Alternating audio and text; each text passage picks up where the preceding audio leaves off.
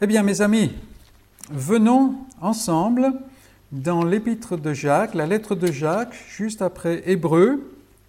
Pour ceux qui se sont déjà réunis avec nous, euh, la page est probablement marquée. Voilà. Et nous allons euh, vers la fin du chapitre 1. Nous allons regarder aujourd'hui les versets 22 à 25. On va prendre au verset 21, parce que là on a cette articulation, cette liaison. C'est pourquoi, rejetant toute souillure et tout débordement de méchanceté, recevez avec douceur la parole qui a été plantée en vous et qui peut sauver vos âmes. Mettez en pratique la parole et ne vous bornez pas à l'écouter en vous trompant vous-même par de faux raisonnements.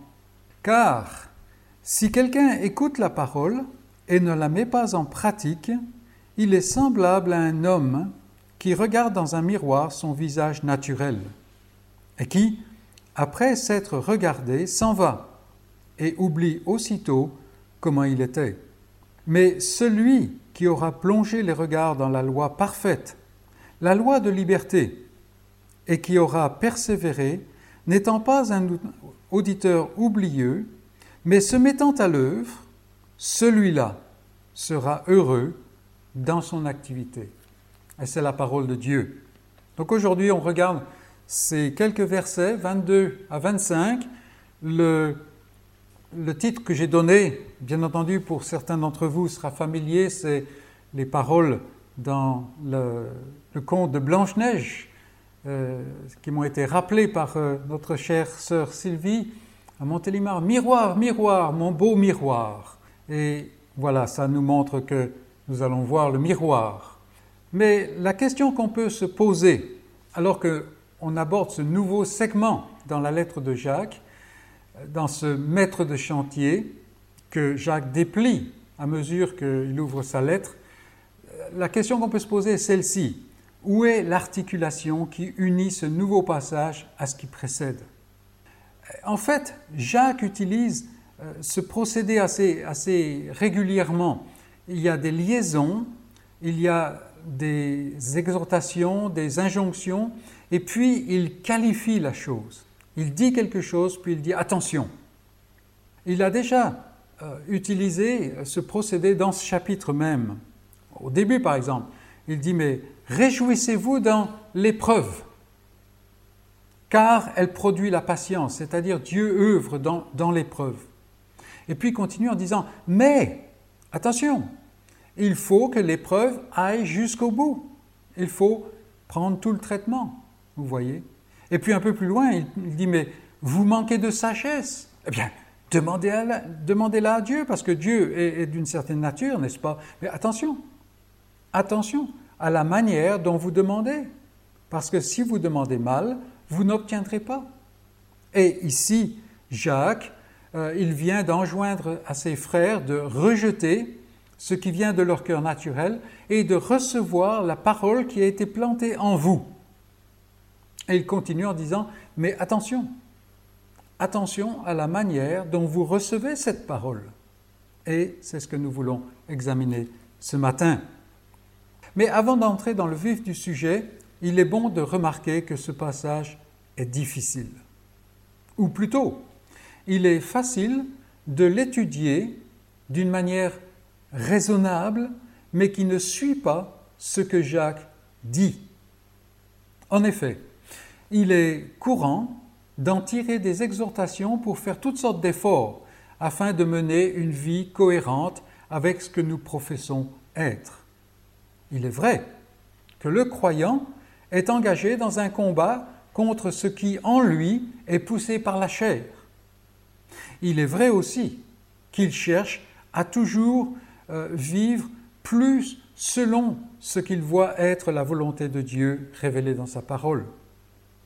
C'est ce qu'il habite. Mais ici, Jacques fait ce qu'il a fait depuis le début.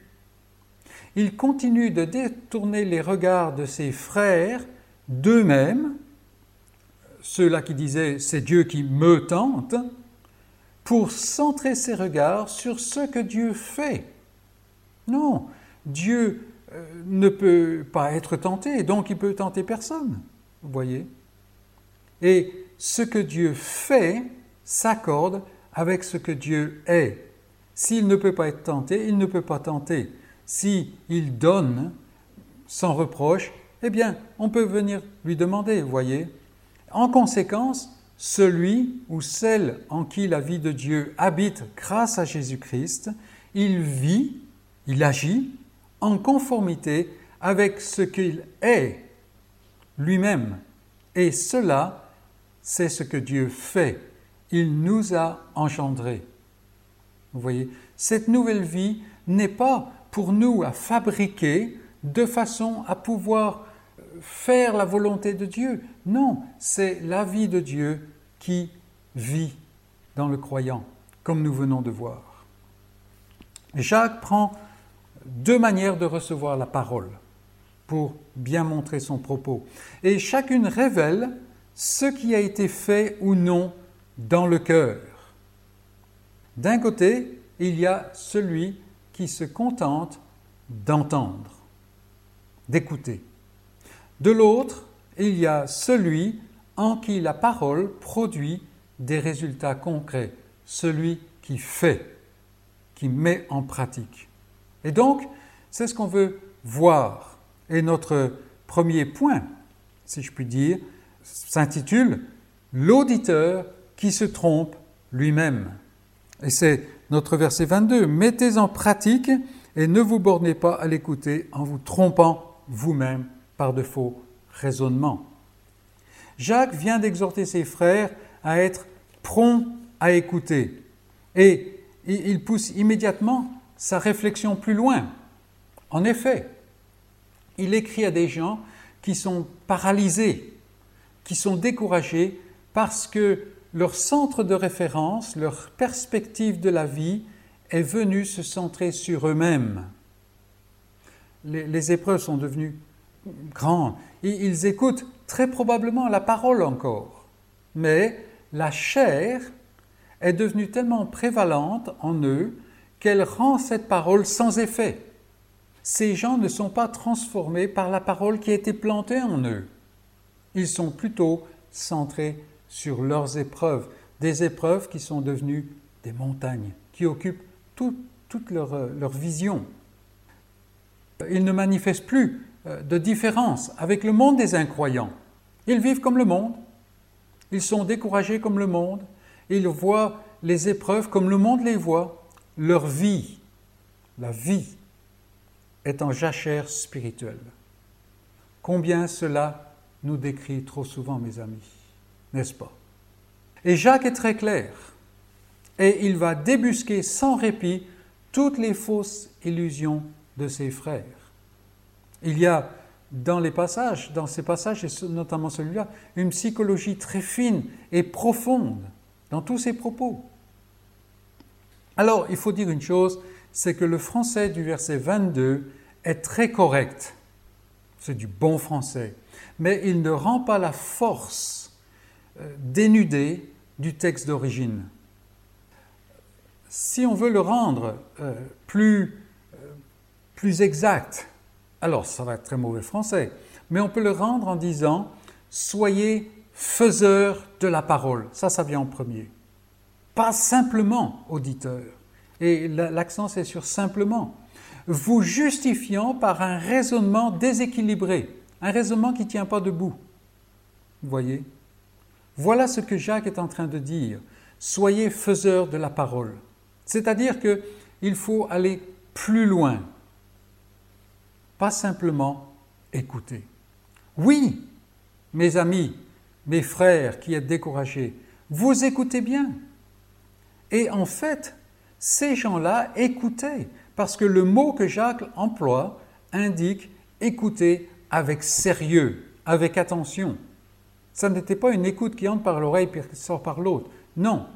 Mais cela ne suffit pas.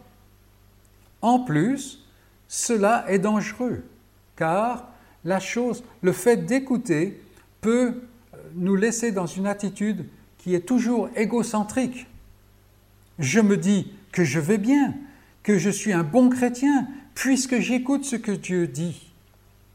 Mais cela me trompe, dit Jacques. Je me trompe avec une telle parole. Il faut que la parole vous éclaire, oui, et vous pousse à aligner votre cœur et votre vie avec l'image qu'elle révèle de Jésus-Christ. C'est-à-dire que on écoute la parole et la parole nous dit quoi faire. Et la puissance de l'esprit chez le croyant agit de telle manière à accomplir, à faire la parole. Et ainsi, il faut être faiseur de la parole. Alors, permettons-nous de ne pas être, de ne pas utiliser du bon français, mais d'avoir la force de ce que Jacques dit ici. Mais Jacques ne se contente pas de dire il faut que vous pratiquiez ce que vous voyez dans la parole. Non. Il a connu assez de pharisiens pour savoir qu'il faut aller plus profond que cela. Parce que les pharisiens étaient dans ce cas-là. Non. Il ne cherche pas seulement à remettre ses frères en selle d'une certaine manière. Et il veut leur montrer pourquoi ils sont tombés du cheval, si je peux utiliser cette expression, cette image. Oui, il faut vivre en conformité avec les préceptes de la parole de Dieu. Oui, mais Jacques sait trop bien qu'il est possible de le faire dans la force de la chair. C'est pourquoi il prend une illustration. D'un certain côté, et je l'ai déjà dit plusieurs fois, on peut dire, une fois qu'on a vu ce que la parole dit, on dit, mais il faut que vous viviez comme ça, il faut que le croyant vive de telle ou telle manière. Et ça n'est pas totalement faux, sauf que l'accent est placé au mauvais endroit. Le croyant ne doit pas vivre selon, comme les paroles de, comme la révélation de, la parole de Dieu. Non, le croyant vit comme cela. C'est pas un devoir, c'est plus qu'un devoir, c'est une vie. Alors, il y a une discipline, oui, oui, oui, mais ça va beaucoup plus loin que cela. Et Jacques veut bien montrer la chose, et pour ce faire, il prend une illustration, l'illustration du miroir. Le miroir rend une image de celui qui s'y regarde. Et le miroir fait toujours cela, pour peu qu'il soit assez poli et assez nettoyé. La question est plutôt comment est-ce que je me regarde dans le miroir? Dans quel état est ma pensée ou mon cœur par rapport à l'écriture en regardant dans le miroir? Et c'est exactement ce que Jacques essaie de, euh, pas essaie, mais nous montre ici. Voici un homme qui se regarde dans un miroir. Alors, il voit certainement des choses qui ne vont pas, mais il ne fait rien pour les remettre en ordre. Il, s'en va. Pourquoi? Parce que, euh, en fait, tout en se regardant dans le miroir, il ne se voit pas. Et, pourquoi est-ce qu'il ne se voit pas? Eh bien, tout simplement parce que son esprit est, comme on dit, ailleurs. Sa tête est ailleurs. Ses préoccupations ne sont pas dans, son aspect, mais en quelque chose d'autre. Son aspect, pour lui, n'a donc pas d'importance. Et on connaît ça, si on peut dire. Euh, par exemple, vous allez travailler euh, dans le jardin, alors vous, n'allez pas passer une heure devant le miroir pour pouvoir être euh, présentable, parce qu'on va travailler dans le jardin, on va revenir, il va falloir prendre une douche, vous voyez. Et en fait, ce qui occupe l'esprit, c'est le travail qu'on va faire. Mais si on va rencontrer quelqu'un d'important, alors on vient devant le miroir d'une autre manière et on passera un temps différent, n'est-ce pas?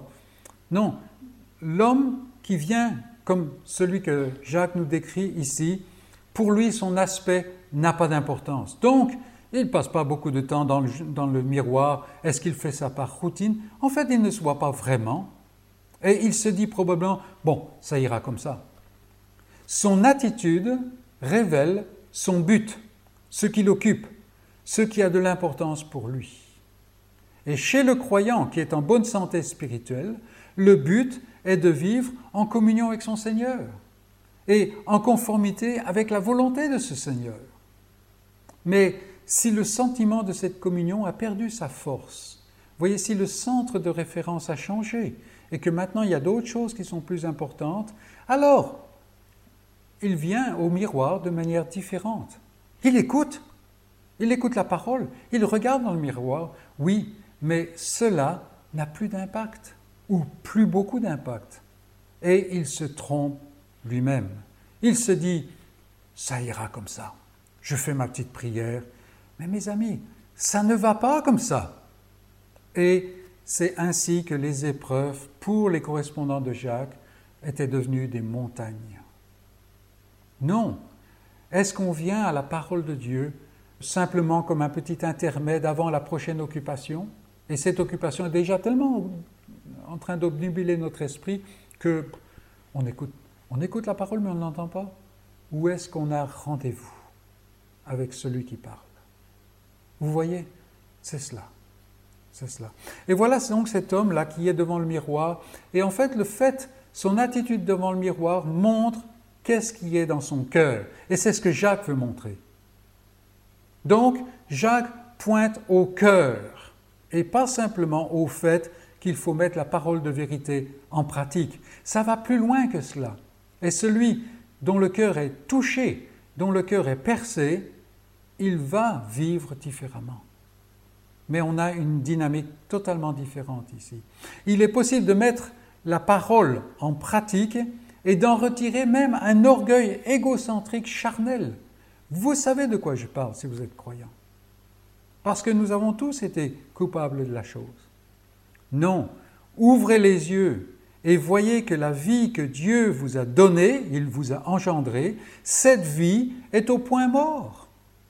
C'est comme si elle est, euh, c'est une vie mornée. Vous pouvez justifier cette attitude je suis trop éprouvé, je suis trop pauvre, euh, il y a des plus riches dans l'assemblée, et, sans arrêt j'ai les épreuves, et, toutes sortes d'autres excuses et tout ça, on peut arriver à justifier notre attitude, on peut arriver à justifier le fait que la parole n'a pas de, pas de prise sur nous. Mais, comme le dit Jacques, votre raisonnement a perdu son équilibre. C'est l'expression qu'il utilise, c'est un raisonnement qui ne tient pas debout. Vous vous trompez vous-même. On pense par exemple à, ces invités qui étaient invités par le maître de maison à, leur à son banquet et tout ça, et qui présentent des excuses. Et nous voyons combien ces excuses sont bancales, elles ne tiennent pas debout. Mais elles ne trompaient pas le maître, elles ne trompaient que ceux qui avaient cette excuse. Et nous avons nos propres excuses, n'est-ce pas? Non, l'auditeur qui se trompe lui-même. Et Jacques nous dit, soyez des faiseurs de la parole. Ne vous contentez pas de simplement l'écouter en disant, ça ira, ça va comme ça. Ça ne va pas comme ça. Vous vous trompez par de faux raisonnements. Mais Jacques passe à un autre auditeur. Il y a toujours ce contraste. Et maintenant, nous venons en deuxième point l'auditeur qui plonge son regard. L'auditeur qui plonge son regard. Jacques contraste maintenant le premier auditeur avec un second. Et il est clair que c'est ce que le croyant devrait être. C'est ce que le croyant est quand il est en bonne santé, celui en qui bat la vie de Dieu. Là encore, Jacques n'est pas tant intéressé par la louange de cet homme que pour mettre en lumière quel est l'état de son cœur. C'est-à-dire que Jacques ne, ne fixe pas l'attention sur ce que cet homme fait, mais sur ce que Dieu fait dans son cœur pour que cet homme agisse ainsi. Très important cela. Qu'est-ce qui le pousse à être ce qu'il est? Premier sous-point, il plonge les regards. Regardez, verset 24. Verset 25, pardon. Mais celui qui aura plongé les regards dans la loi parfaite, la loi de liberté, et qui aura persévéré, n'étant pas un auditeur oublieux comme l'autre, mais se mettant à l'œuvre, celui-là sera heureux dans son activité. Il plonge les regards. Cet homme vient lui aussi devant le miroir. Lui aussi, il regarde avec sérieux mais son sérieux va plus loin que l'autre. L'autre a bien entendu ce qui a été dit, l'autre a bien vu d'une certaine manière ce qui est dans le miroir, mais il n'a pas, il a vu sans voir. Celui-là, son sérieux va plus loin. Pourquoi? Parce qu'il a un but, il a une détermination et il a une résolution. Il ne regarde pas simplement. Si je puis dire, il regarde pour voir. Et c'est très intéressant que quand Jacques utilise ce qui est traduit ici par plonge les regards, il utilise un mot particulier. Ce n'est pas le même mot que l'autre. C'est un mot plus profond, plus, plus spécifique. Et Jean, par exemple, l'utilise dans son évangile euh, au chapitre 20. Euh, vous savez, euh, au matin de la résurrection, voilà les femmes qui viennent au tombeau et euh, la pierre a été roulée, le corps n'est plus là, et il y a un moment où Marie, il est dit que Marie se penche pour regarder à l'intérieur et, pour regarder avec, avec, euh, intensément, avec intensité, intensité, vous voyez. Et puis, Pierre aussi, il est dit, fait la même chose. Il passe la tête par, la, porte, là, par l'entrée du tombeau, de façon à voir. Il veut voir ce qu'il y a ou ce qu'il n'y a pas, dans le cas, vous voyez. Donc, ce mot-là, Jacques utilise le même mot et cela nous montre un but, une détermination, une résolution. Ils veulent voir ce qu'il y a ou ce qu'il n'y a pas. Et voilà ce, ce, deuxième auditeur, si on peut dire. Le mot que Jacques emploie montre un homme qui se penche sur ce qu'il regarde parce qu'il veut comprendre. Il veut comprendre. C'est une chose importante pour lui. L'autre vient au miroir plus par routine. Son esprit est ailleurs. Il est rempli d'autres choses qui sont importantes pour lui. Celui-ci est habité par une force qui le pousse à faire attention à ce qu'il entend. C'est pour lui ce qui a de l'importance, parce qu'il a rendez-vous. Il a rendez-vous. Euh, le, le reste, les autres les autres activités attendront. Il faut qu'il regarde, il faut qu'il entende, il faut qu'il comprenne, car ce qu'il entend, ce qu'il voit, ce qu'il comprend, n'est qu'une étape. S'il va se regarder dans le miroir, si on parle de manière physique, c'est parce qu'il veut que ce qu'il voit dans le miroir le serve à rectifier ce qui ne va pas parce qu'il y a quelque chose qui vient. Et c'est la même chose pour le croyant. Il ne vient pas à la Bible simplement comme d'une manière magique, comme si simplement le fait de faire un kilomètre de, de Bible va le rendre meilleur. Non, il veut savoir comment pouvoir se présenter devant Dieu. Donc, voilà un monsieur qui plonge les regards. On voit donc une attitude qui est différente. On voit ce que Dieu fait dans le cœur. Deuxième sous-point, il plonge les regards dans la loi parfaite, la loi de la liberté. C'est notre deuxième sous-point. Notre homme plonge donc les regards dans ce que Jacques appelle la loi de liberté. Et Jacques utilise cette expression aussi à dessein pour montrer la dynamique qui anime le cœur de cet homme. Car il est possible, mes amis, d'être prompt à écouter. Il est même possible d'être, de mettre en pratique. Il est aussi possible que ce soit la parole de vérité. Mais tout cela se fait dans la force de la chair, dans une logique qui est centrée sur l'homme. C'est pourquoi beaucoup ici, quand ils viennent à ce passage, introduisent la loi de Dieu. Euh, voyez-vous, dit-on, Jacques nous dit que nous devons pratiquer les dix commandements et quelques autres, quelques autres préceptes, et puis pas mal d'autres préceptes qu'on a inventés depuis. Il faut pratiquer les dix commandements. Et donc on revient aux dix commandements et on regarde ces choses-là. Et très vite, un tel contexte conduit à une situation qui n'est pas sans rappeler le zèle des pharisiens à diriger les autres on les dirige, on amène, on, amène des pressions pour qu'ils se conforment avec l'image qu'on se fait de ce que doit être le croyant et qu'on leur a inculqué. on, revient, on vient très rapidement à une situation de, de grande inquisition, où l'orgueil d'être un bon chrétien, ainsi que l'esclavage moral des échecs, prennent le haut du pavé. Et on est là sans arrêt à venir dans une action, de, dans une attitude de pénitent parce qu'on n'est pas arrivé au niveau que nous pensons être la norme de Dieu. En fait, on se trompe là aussi, vous voyez. Non, ça n'est pas du tout ce que Jacques dit. Ce n'est pas ce dont Jacques parle du tout ici. Il est un homme de la nouvelle alliance. Et il écrit à des gens qui ont été engendrés à une nouveauté de vie qui est les prémices d'une nouvelle création. Bien entendu que les dix commandements ne sont pas à rejeter. On ne va pas arracher euh, Exode 20 de notre Bible. C'est ridicule, c'est la révélation de Dieu. Ils décrivent correctement la nature et la volonté de Dieu. En fait, quand la parole de Dieu parle de loi de Dieu, elle ne parle pas simplement des dix commandements, mais de tout l'Ancien Testament, de toute l'Ancienne Alliance. C'est cela qu'il fallait observer dans euh, l'Ancienne Alliance afin de vivre. Que dit Jacques, en fait? Jacques est très clair. Il dit, vous avez reçu une vie nouvelle. Dieu vous a enchanté. Et cela est possible pour une seule raison.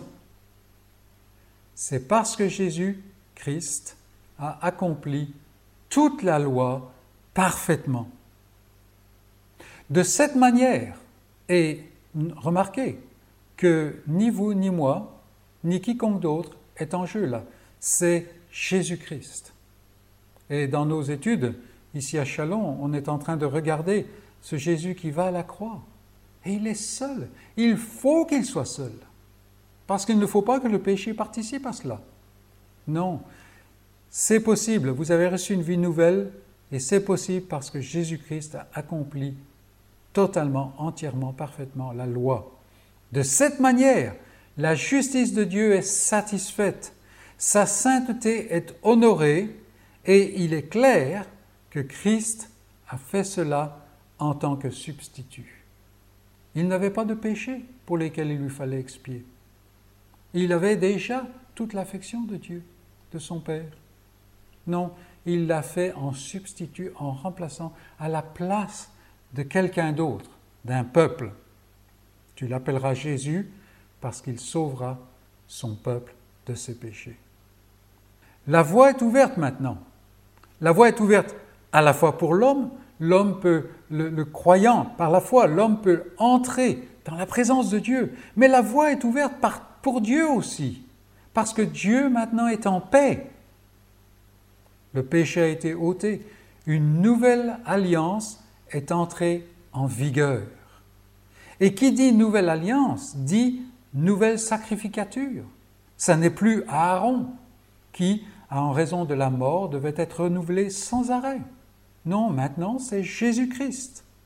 Il y a une nouvelle sacrificature, il y a une nouvelle loi. Ça n'est plus un code extérieur, maintenant c'est une vie intérieure, c'est une dynamique de vie. Il y a un, nouvel, un nouveau mode opératoire. Ce n'est plus le sang d'un bouc maintenant, mais le sang précieux de Christ. Ce n'est plus un code gravé dans la pierre, quelque chose d'extérieur qui était là avec la baguette. Non, c'est la vie même de Christ qui bouillonne dans le cœur de son élu. C'est pourquoi l'apôtre Jean dit, vous avez une onction qui vient du Saint, qui vient du Saint-Esprit. Et vous n'avez pas besoin que quiconque vous enseigne. Pourtant, continuez à les enseigner. Non, vous avez, car vous savez toutes choses. Vous voyez, ça n'est plus au dehors, il n'y a plus besoin que quelqu'un vous amène. Non, c'est quelque chose qui est en vous maintenant. Il y a une dynamique de vie et si vous êtes croyant et que on vous ouvre la parole de Dieu, selon la parole de Dieu, regardez, c'est ce qui est dit là. Votre cœur bat en résonance, n'est-ce pas Et dit Amen, c'est cela. Oui, Seigneur, béni. Et moi, je me réjouis souvent dans certains de vos commentaires, je ne suis pas en train d'appeler des commentaires là, mais les commentaires qui me réjouissent le, plus, le, mieux, le, plus, euh, ce ne sont pas les commentaires disent Oh frère, tu as fait un beau message.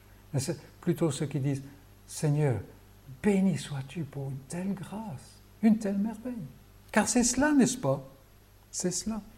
Non, vous avez une onction. Et les deux euh, apôtres se rejoignent là. Ce n'est plus maintenant une question de faire afin de vivre, mais par la foi en celui qui a fait, je vis, par la grâce. Notre frère euh, Oliot, certains d'entre vous connaissent ses livres, certains d'entre vous le connaissent même, a donné une illustration, et je la reprends parce qu'elle est très très belle, la différence entre la servante et l'épouse. Une servante qui est euh, consciencieuse va donner un service qui est de bonne qualité. Mais elle le fait dans une certaine attitude servile, n'est-ce pas? Elle est servante. L'épouse, l'épouse du même maître, elle va faire les mêmes choses, même mieux, n'est-ce pas? Mais ce qui est important ici, elle le fait à partir d'une motivation qui est complètement différente. C'est l'amour, n'est-ce pas? C'est pour lui plaire, c'est parce que voilà, celui qui est celui à qui on fait cela, c'est celui que mon cœur aime. Et ma question, la question de la parole, c'est est-ce qu'aujourd'hui, vous servez Dieu selon l'ancienne alliance ou selon la nouvelle? Est-ce que vous avez mis en oubli, mon frère, ma soeur Est-ce que tu as mis en oubli ce que tu es, ce que Dieu t'a fait, ce qu'il a fait en toi? Hmm. Ouvrons les yeux, ne nous trompons pas par de faux raisonnements. Non. Je ne fais pas afin de vivre, je ne fais pas des œuvres afin de recevoir le salut, mais la foi qui est en moi, la foi en celui qui a tout fait, Jésus-Christ, c'est cela qui me fait vivre. Vous êtes sauvés par grâce, par le moyen de la foi. Certains vont dire, là, c'est de l'antinominisme. Vous voyez, j'ai beaucoup de problèmes avec ce, ce mot. Mais non, ce que nous disons n'est ni contre la loi, ni sans la loi. Regardez le croyant qui vit en Christ. Est-ce qu'il vit comme n'importe qui? Non. Si quelqu'un vous dit croire et vit dans la débauche, vous savez qui il est, dont la vie est marquée par la débauche, vous savez ce qu'il est, quoi qu'il dise, n'est-ce pas? Non. Regardez le croyant qui vit en Christ. Fait-il ce qui est contraire à la loi? Non. Non. Bien sûr que non.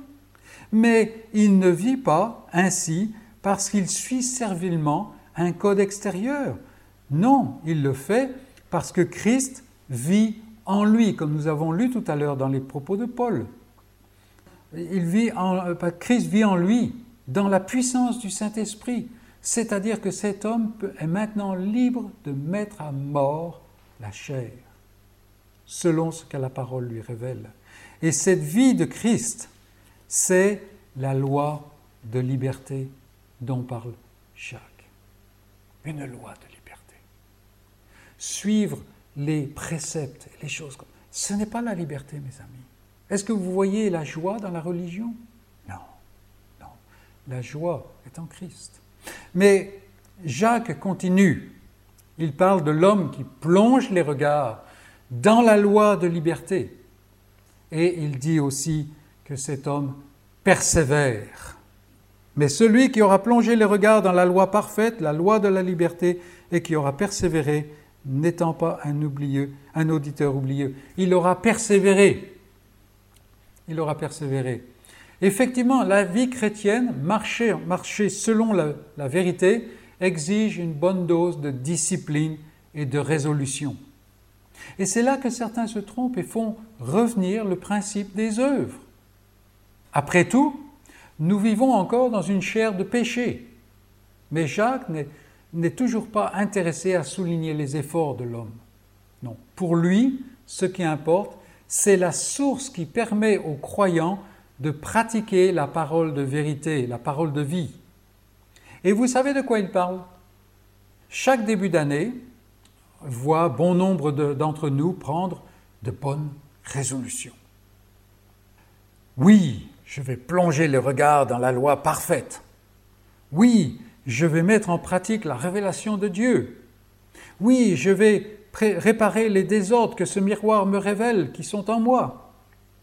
Mes amis, combien de temps cela dure-t-il? Vous écoutez un message et le Seigneur, dans sa grâce, vous impacte par ce message et vous prenez des résolutions. Est-ce qu'elle voit le lundi matin? Pas toujours. Le temps que d'autres intérêts viennent pousser ces résolutions dehors. Voilà, voilà nos résolutions.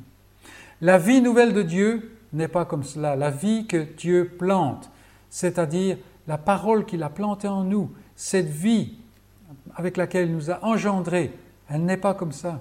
Comme Dieu, elle ne change pas, mais elle est permanente. Vous voyez, les sacrificateurs dans l'ancien temps, il fallait qu'ils soient renouvelés sans arrêt à cause de leur mort.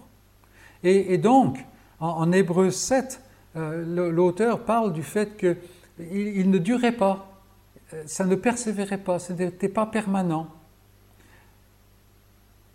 La parole de Dieu, la vie nouvelle que Dieu donne à son élu, n'est pas comme cela. Jacques utilise un mot semblable.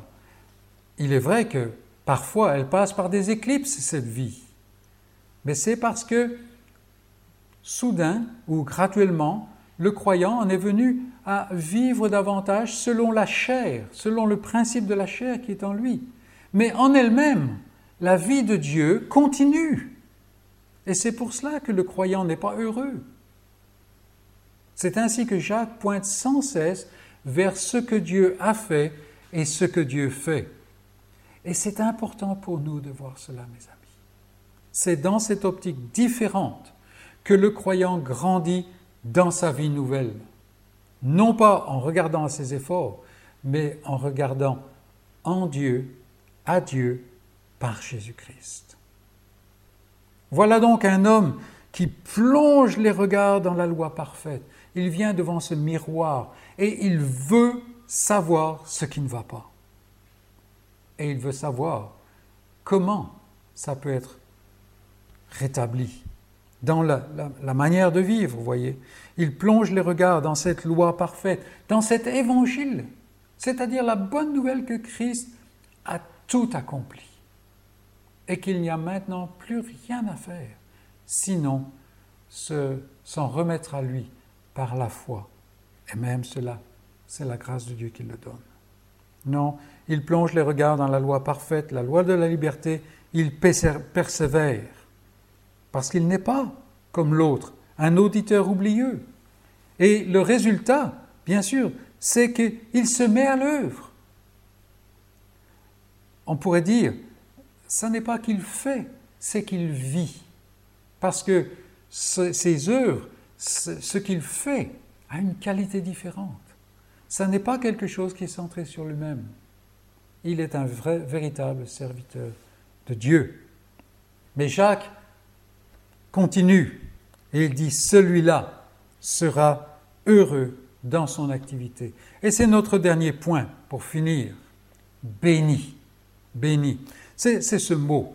Jacques ajoute donc qu'un tel homme sera heureux, il sera béni. C'est le mot que Jésus emploie, le même mot, dans les béatitudes. Heureux êtes-vous. Celui-là, il sera heureux, béni.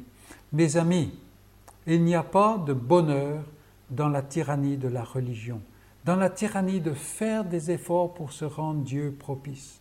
Il faut toujours faire davantage, parce que toutes ces bonnes œuvres ne nous satisfont même pas, et nous savons qu'encore moins elles satisferont Dieu. Non, il n'y a pas, il n'y a pas de bonheur, il n'y a pas de bénédiction. C'est plutôt cette roue qui tourne sans arrêt et cette, cette tyrannie. Aucun serviteur ne connaît le bonheur. Le serviteur doit toujours être à l'appel de son maître. mais dans l'union avec Dieu en Christ, mes amis, il y a des trésors d'allégresse, même au sein des épreuves considérées comme un sujet de joie complète. Vous voyez comment Jacques tourne autour de la même chose là. Dans cette union, il y a des trésors d'allégresse. Cependant, Jacques écrit d'une manière précise et surprenante peut-être. On aurait pu s'attendre à lire Un tel homme sera heureux parce qu'il agit ainsi. C'est la manière dont on présente ce passage généralement, ou quelque chose de ce genre. Mais en fait, nous lisons Heureux, béni est cet homme dans son activité. Dans son activité. Cet homme se met à l'œuvre parce que la, puissance, la dynamique de l'Esprit de Dieu est en lui. Il se met à l'œuvre. Et il est béni alors même qu'il fait cette œuvre, alors même qu'il vit la vie de Christ, il est béni, il est heureux. Son cœur est rempli, vous voyez. Il traverse l'épreuve, il voit dans la foi de, de liberté ce que Dieu fait au moyen de cette épreuve. Et donc, même au milieu des souffrances de l'épreuve, il connaît le bonheur. C'est quelque chose que la chair ne connaît pas. En conséquence, il se réjouit d'une joie complète et il est béni, et non seulement cela, mais se réjouissant d'une joie complète, étant centré sur ce que Dieu fait, étant béni, il grandit, il devient parfait, accompli, sans faillir en rien. Ce qui est ce que Jacques vise en écrivant à ses frères. Pour terminer, vous vous rappelez la parabole que le Seigneur donne au début de, dans, dans son sermon sur la montagne. Il parle, là encore, de deux hommes qui écoutent la parole. La parole que lui, il dit.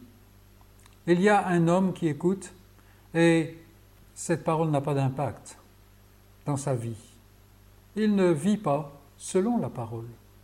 Et le Seigneur compare cet homme à quelqu'un qui construit sa maison. Mais il la construit sans faire attention à la manière dont il la construit. Ça va vite. Là, il peut entrer dans la maison très rapidement, mais il n'a pas mis de fondation. Il ne s'est pas assuré si la, la maison est sur quelque chose de solide. Et voilà que les épreuves de la vie viennent, l'inondation, les difficultés et tout ça. Et cette maison est détruite. Et la perte de cet homme est très grande, très grande, parce que ce qu'il s'imaginait, se trompant lui-même par de faux raisonnements, ce qu'il s'imaginait être, il a perdu, parce que ça n'existait pas. Et le Seigneur contraste ça avec l'homme qui prend son temps.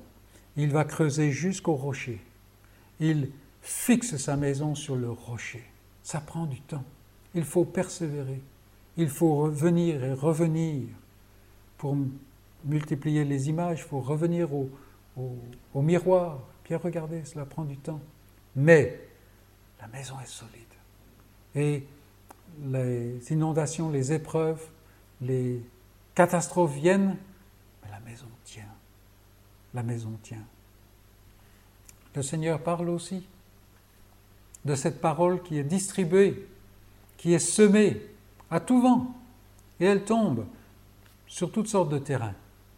Bonne parole, bonne graine, n'est-ce pas? Mais vous vous rappelez ce terrain où il y avait les soucis du monde, il y avait toutes sortes de choses qui occupaient déjà le terrain, qu'on ne voyait pas, ou pas toujours. La parole, elle a elle a un fruit rapide, avec joie, mais ne dure pas. Quand les épreuves viennent, ce soleil avec sa chaleur, les, plantes meurent, elles sèchent, et cet homme-là ne produit pas de, de fruits. Devant nous, Jacques met deux hommes, deux manières d'écouter la parole. Mes amis, regardez dans votre cœur, regardez dans le miroir de la parole et voyez ce que Dieu a fait. Est-ce qu'il a fait quelque chose? S'il l'a fait, vivez selon ce qu'il a fait. Centrez sur lui. Et lors même que vous le faites, vous serez bénis. Et voyez le croyant qui vit selon la parole de Dieu. Il y a une joie. Ce n'est pas nécessairement un bouillonnement, le bouillonnement qu'on voit dans le monde, mais il y a une joie qui peut être profonde, qui peut même s'exprimer dans les épreuves. Au sein de la pire épreuve, il y a la vie de Dieu dans le cœur de l'homme. Que Dieu bénisse ses paroles, qu'il nous donne de regarder le miroir de sa parole, de ne pas être un auditeur qui se trompe lui-même, mais d'être comme celui qui, plongeant les regards avec résolution, persévérant, voit la dimension de liberté qu'il y a dans l'Évangile, qu'il y a en Jésus-Christ. Et il met en pratique, il vit la vie de Dieu. Ce n'est pas qu'il se dit il faut que je le vive. Il se le dit oui, mais il le fait. Il le fait parce que c'est Dieu qui agit en lui. Que Dieu nous bénisse, que Dieu nous donne de nous réjouir en lui-même par Jésus-Christ. Que le Seigneur soit avec chacun d'entre nous et qu'il se, qu'il se glorifie dans nos vies. Amen.